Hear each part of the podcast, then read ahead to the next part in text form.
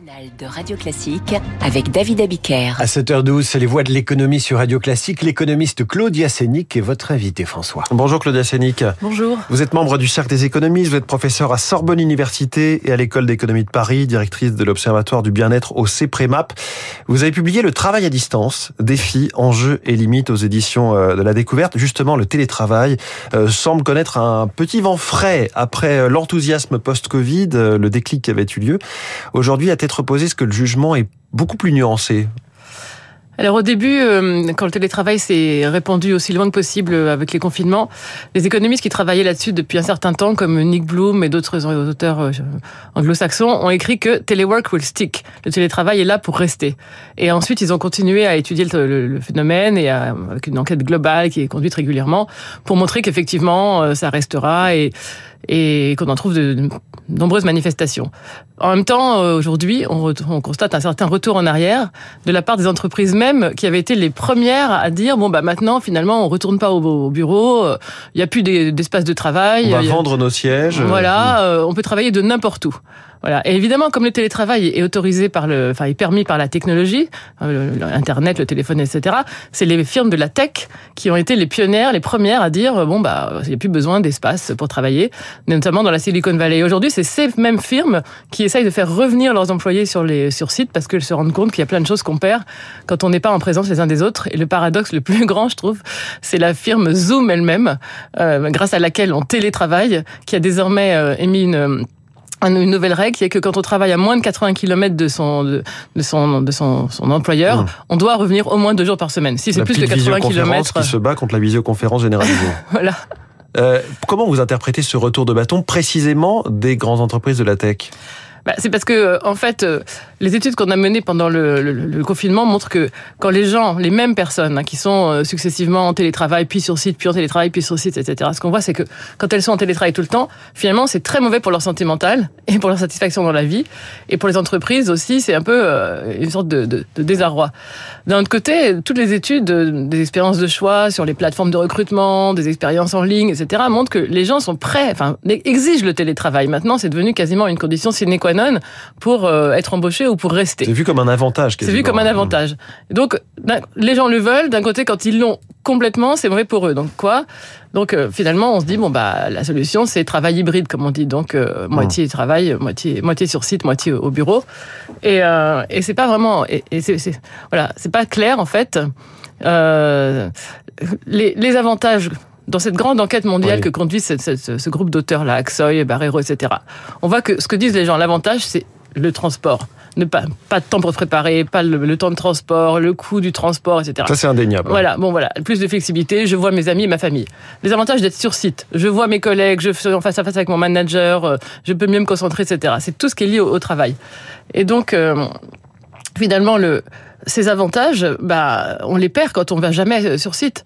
Et donc, finalement, le, le, entre ces avantages et ces inconvénients, quand on est un économiste, on se dit bah on va chercher l'optimum, c'est-à-dire le, en deux. le degré, non, même pas forcément en deux, mais en tout cas on va chercher le point optimal où on va mettre le curseur. Et ça serait le travail hybride, deux jours par semaine.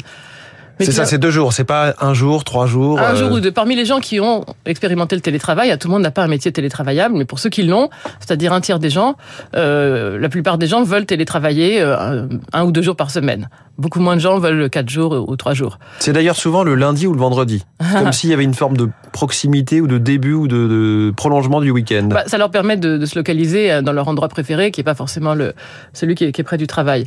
Et ce qui est important de dire aussi, c'est que dans ces études menées par ces, ce groupe de chercheurs, donc cette enquête régulière, ça c'est l'enquête sur le, euh, enquête mondiale sur les, les, les, organisations de travail, je traduis.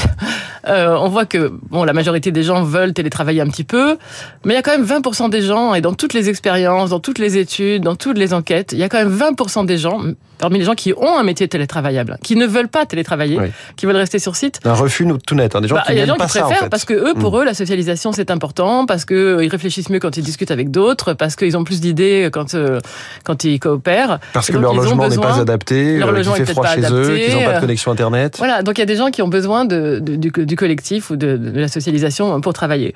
Et donc c'est pour ça que je, je me dis que ce, ce travail hybride, ça semble à première vue être une solution optimale, mais c'est pas si clair que ça, parce que si on va au travail pour l'interaction avec les autres, il faut encore qu'ils soient là.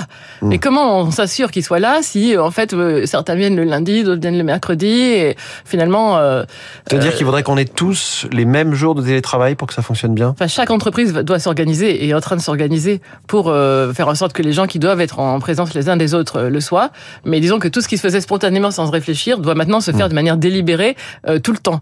Et donc, je me demande si on va pas vers un équilibre séparateur, comme on dit nous autres, c'est-à-dire euh, des entreprises où tout le monde viendrait euh, sur site tout le temps euh, et des entreprises où les gens ne viendraient plus parce que c'est plus facile à organiser. Ah oui, c'est des, des entreprises qui en feraient quasiment l'un de leur euh, quelque chose de leur nature. Ouais, il y aurait peut-être des entreprises qui seraient euh, hors sol, et puis d'autres Mm. des entreprises où au contraire les gens aiment bien, on a besoin d'être là, euh, comme dans un labo de recherche où en fait on est là. Bah, Est-ce qu'il y a euh, forcément une question de génération? C'est-à-dire que les, les- ceux qui veulent du 100% télétravail, c'est avant tout des moins de 30 ans? Bah, les jeunes, évidemment, euh, comme ils ont les moyens d'exiger ça, puisqu'il y a un tel problème de, de recrutement et de rétention, et puis que maintenant les jeunes ont des exigences, donc ils le demandent parce qu'évidemment ça donne de la flexibilité, ça donne un sentiment de liberté, etc.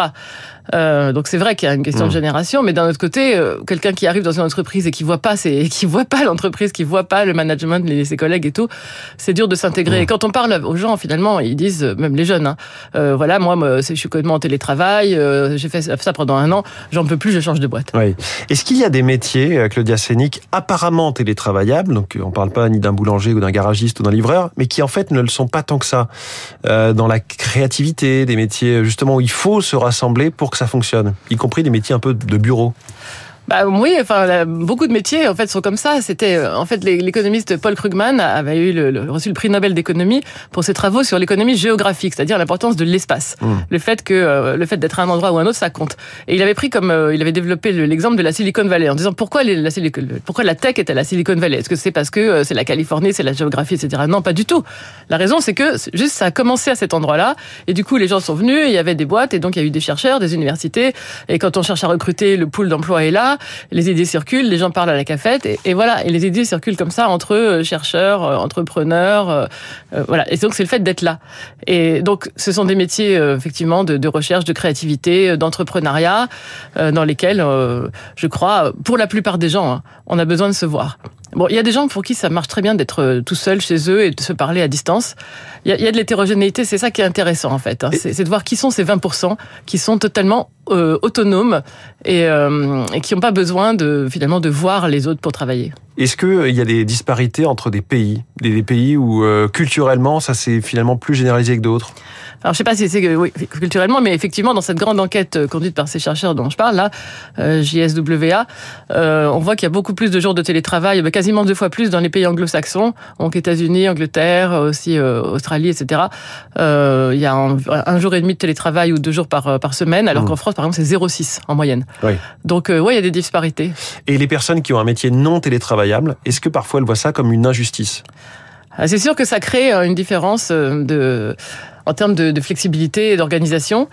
Ça peut être vu effectivement comme une, euh, enfin, ça peut être source de frustration, disons, parce que la justice, euh, ça n'existe pas. Mais euh, Non, mais certains ont vu ça pour euh, justement chercher les enfants à l'école quand il y a un Bien souci. sûr, ouais, ouais. Et donc certaines entreprises se, se demandent si, Mm. bon, pour ces gens-là, on ferait pas la semaine de 4 jours. Euh, Et là, on arrive à un autre débat. Ce qui est, on arrive à un autre débat parce que la semaine de 4 jours, si on travaille autant, ça fait des journées plus longues. Et pour des métiers non télétravaillables où il faut être vraiment euh, sur pied, euh, ça peut être assez fatigant. Voilà, je renvoie au livre Le travail à distance, défis, enjeux et limites aux éditions de la découverte. Merci beaucoup, Claudia Sénic, membre du Cercle des économistes, d'avoir été ce matin en direct avec nous euh, sur Radio Classique. Merci Et à vous. rendez-vous demain à 6h en présentiel, comme Bien chaque sûr. matin pour la matinale de l'économie avec François Geffrier en chair et en os. Dans 4 minutes, les coulisses de la politique ou comment l'ultra-droite exploite le drame de Romans sur Isère Radio Classique.